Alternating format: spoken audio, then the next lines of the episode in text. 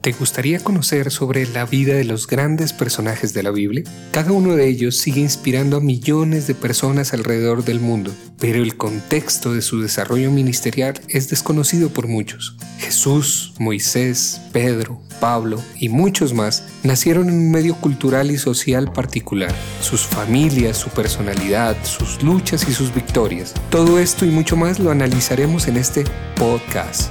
Soy Mauricio Andrade y los guiaré en este camino apasionante sobre la vida de los grandes personajes de la Biblia.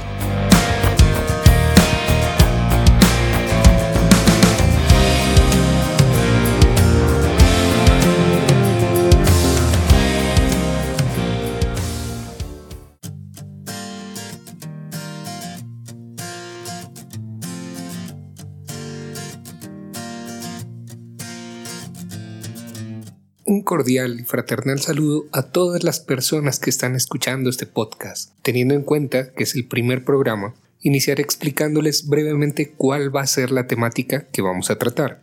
En primer lugar, contextualizaremos el medio cultural y social de cada uno de los personajes que abordaremos. En segundo lugar, hablaremos sobre su personalidad y todo lo concerniente a sus emociones. Finalmente, Estudiaremos su mensaje y el impacto de sus vidas en nuestra cultura y en nuestras formas de entender y aplicar lo que nos enseñaron. Todo esto y sin pretensiones de extendernos ni profundizar en temas que supondrían tesis doctorales completas. Espero que este sea un espacio donde cada uno logre conectarse con la vida y obra de los grandes personajes de la Biblia desde otra óptica. Ahora, sin más preámbulos, comencemos con nuestro primer personaje, Pablo de Tarso.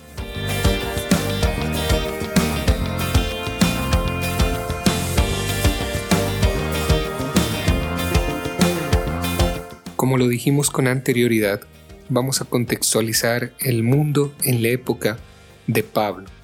En primer lugar, tenemos que decir que en la época de Pablo habían tres naciones cuya influencia poderosa se hacía sentir en todo el mundo. Los romanos, los griegos y los judíos. Roma con su poder, Grecia con su gran saber en artes, en letras, en filosofía y en las ciencias entonces conocidas, los judíos, esparcidos por todo el mundo, eran los líderes religiosos, adorando al Dios verdadero y dando a conocer los libros sagrados del Antiguo Testamento. Vamos a hablar en primer lugar de los romanos, los cuales se encontraban en todas partes. Era un imperio supremamente extenso y que fue unido en muchas circunstancias. Más de 20 años antes de Cristo, Augusto César era soberano del gran imperio romano que abarcaba todos los países que lindaban con el mar Mediterráneo, así como también muchos países del interior, España, Galia, ahora Francia, Italia, Macedonia y Asia Menor, Siria, Palestina, Egipto y partes de África, el oeste de Egipto, constituían los dominios más importantes del imperio. Eran 600 veces mayor que la pequeña Palestina donde pronto había de nacer Jesucristo. Al subir Augusto al trono se promulgaba la gran paz mundial. Las naciones excluidas del término del imperio romano no se atrevían a declararle la guerra a este gran poder, y las naciones, abarcadas por el imperio, sentían la mano de hierro poderosa que las dominaba y hacía casi imposible una guerra civil. Según Lucas, el imperio romano era en realidad todo el mundo civilizado de aquella época. Los romanos eran grandes organizadores y grandes constructores hacían magníficas carreteras que permitían facilitar la comunicación por todo el vasto imperio, y dondequiera que en este vasto imperio hubiera un ciudadano romano, gozaba siempre de la segura protección de su gobierno. Si desde la región sur de Grecia se pensara hoy en un viaje a Jerusalén, para retroceder luego por todo el Mediterráneo hasta llegar a España, se consideraría este un viaje muy largo. Pablo, hace 19 siglos, hablaba de tal viaje con la misma calma y confianza con que pudiera hacerlo el que tratara de hacer una excursión a una provincia inmediata. Se viajaba entonces con la misma seguridad que tiene el viajero de hoy. Por el mar, las flotas romanas habían acabado con los piratas. Por tierra, Espléndidos caminos llegaban a los senderos de las montañas Tauro, cruzaban el Asia Menor, alcanzaban a Macedonia y Grecia, extendiéndose asimismo hasta Italia y España, e incluyendo las selvas de la Europa septentrional y aún a los bosques vírgenes de las islas británicas. Así pues, ya que se quisiera viajar por mar o por tierra, Roma había preparado el camino siempre fácil y seguro. Ahora bien, hablemos de los griegos. Cuando Pablo dijo que era deudor a los griegos y a los bárbaros, quería indicar sin duda que era deudor a todo el mundo, porque en la mente de los hombres de aquella época, el mundo se componía de dos clases, los que hablaban el griego y los que no lo hablaban. El nombre de bárbaro era aplicado por los griegos en menosprecio a los que no hablaban su lengua. Así como Roma dominaba el mundo con su poder militar, a Grecia pertenecía el poderío intelectual y su idioma era casi tan universal como el poder de Roma, distinguiéndose como el idioma del arte capaz de expresar los matices más delicados. Esta unidad en la expresión fue factor fundamental y auxilió poderosamente para los primeros misioneros cristianos que llevaban en sus viajes de un país a otro las buenas nuevas del Evangelio de Cristo. Más de 350 años antes de Cristo, los griegos habían producido ya una literatura extraordinaria por su riqueza y su precisión. Sus investigaciones filosóficas eran completamente profundas. Fueron ellos los que establecieron los principios de las ciencias, y sus obras de arte no han sido nunca superadas en la evolución del genio humano a través del tiempo. En la época de Pablo, se hablaba el griego en el norte de África y Egipto, en Palestina, en Siria, en Asia Menor, en Macedonia y en Grecia. Cuando el pueblo romano empezó su conquista mundial, era sin duda un pueblo rudo que adoraba sobre todo el poder y la destreza física. Pronto reconocieron la superioridad en la cultura de los griegos y coadyuvaron gustosos a la diseminación por todo el imperio de esa cultura que los entusiasmaba y querían hacer suya. Muchos orgullosos romanos tenían como esclavo un griego. Este griego culto, que había de ser el instructor de sus hijos y cuya influencia educadora se hacía sentir en todo el hogar. Esta misma costumbre se podía observar en Roma, señora poderosa del mundo de entonces. Los romanos educados leían y hablaban el griego, así como también miles de extranjeros y esclavos, en Palestina, los judíos hablaban el arameo, una lengua de la familia hebrea. No obstante, el griego se extendía en el país y casi todos los judíos que vivían fuera de Palestina hablaban ese idioma. Cerca de 200 años antes de Cristo, el Antiguo Testamento hebreo fue traducido al griego y esta versión griega llamada el Septuaginto por haber sido traducido por 70 rabíes, pronto llegó a ser la Biblia más leída entre los judíos del habla griega. Pablo hablaba el griego, y todos sus escritos están en esa lengua. Todo el Nuevo Testamento también fue escrito en griego.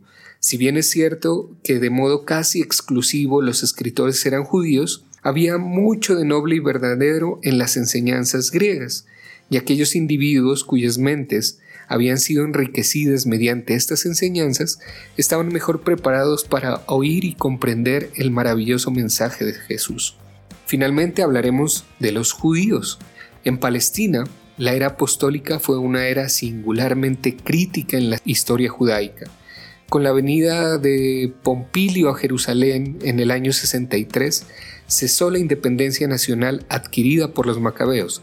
Si bien en el reinado de los Herodes fue conservada en apariencia esa libertad, Roma hacía sentir su influencia en todos los asuntos del gobierno. Y cuando Arquelao, el hijo de Herodes, fracasó en el gobierno de la tetrarquía de Judea, fue sustituido por un gobernador romano en el año sexto. Así que durante la mayor parte de la vida de Pablo, Palestina estaba bajo el dominio de Roma y gobernada por romanos. Los asuntos religiosos continuaron en poder de los sacerdotes y los miembros del Sanedrín seguían siendo sus directores, y también los asuntos civiles de menos importancia estaban en sus manos. En este cuerpo se hallaban dos grandes partidos, los fariseos y los saduceos. De estos, los fariseos eran los de más influencia religiosa, y entre sus miembros se encontraban los escribas y rabíes más notables de su tiempo, los saduceos eran probablemente los más ricos y aristócratas y conservaban los puestos de más alto rango. Por fuera de Palestina, cuando ocurrió la conquista de Jerusalén por los babilonios, aproximadamente en el año 586 a.C., algunos judíos emigraron a Egipto y otros fueron deportados a Mesopotamia cuando Roma libró a los mares de piratas y construyó los grandes caminos por todas partes. Los judíos fueron a distintos lugares del imperio con propósitos mercantiles. Donde quiera que iban, llevaban su religión, y donde quiera que se encontraba un grupo crecido de ellos, allí levantaban una sinagoga. Dos veces al año, muchos de ellos volvían a Jerusalén para celebrar las fiestas sagradas y regresaban después a sus hogares con la fe en el Dios de sus padres fortalecida. Muchas de las personas educadas, cansados de los templos ostentosos con sus ídolos que nada significaban, acudían para oír algo del único Dios verdadero y se hacían prosélitos de la fe judaica. Ahora bien, hablemos un poco sobre la moral en la época de Pablo. Si bien es cierto que Roma gobernaba militarmente y que los griegos marchaban a la cabeza del mundo intelectual, a la vez que los judíos eran los guardianes de la fe en Dios, cada uno de estos pueblos estaba muy debilitado moralmente por el vicio y el crimen. Pablo en una de sus cartas pinta un cuadro horrible del pecado de su época. En primer lugar, los pecados del pueblo griego y romano los podemos ver en el libro de Romanos 1, 28 al 32. En segundo lugar, los pecados del pueblo judaico, que los podemos mirar en Romanos capítulo 2 del versículo 17 al 24. Y en general, una lista de maldades humanas las podemos mirar en Gálatas capítulo 5 del 19 al 21.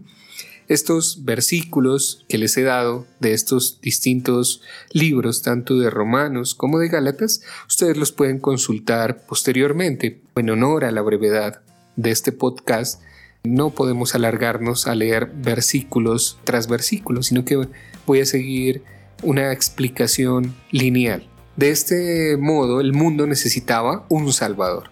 Al desarrollarse el pueblo romano aumentaba su cultura y su saber, y las creencias religiosas rudas, imaginarias y antiguas cesaron de ejercer influencia sobre ellos. Júpiter, Juno, Venus y Apolo y todos los demás que como dioses habían sido adorados, transfigurados, constituían personajes místicos, figuras de las leyendas, con las cuales entretenían su imaginación las gentes educadas.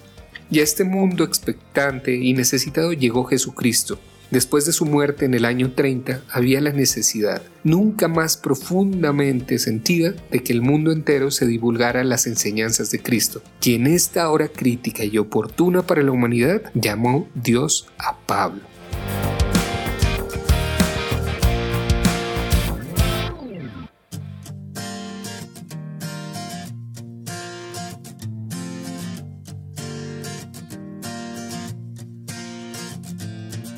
Y bueno amigos y amigas, hemos terminado el primer episodio de este podcast, estudiando un poco cómo era el mundo en la época de Pablo. Finalmente, quiero agradecer especialmente a mi buen amigo y hermano Camilo Mora, quien me ha facilitado la utilización de su música. Los invito a que sigan sus redes sociales. Los links de las mismas los pueden encontrar en los créditos de este programa, para que estén pendientes de sus lanzamientos y apoyen su carrera. El cielo ruge a mi favor, amor que produce fuerza y convicción. No se pierdan el próximo episodio en el cual estudiaremos las distintas fuentes de información sobre la vida de Pablo y nos adentraremos en su niñez, su pueblo natal, sus padres y todo lo concerniente a esta primera etapa de su vida.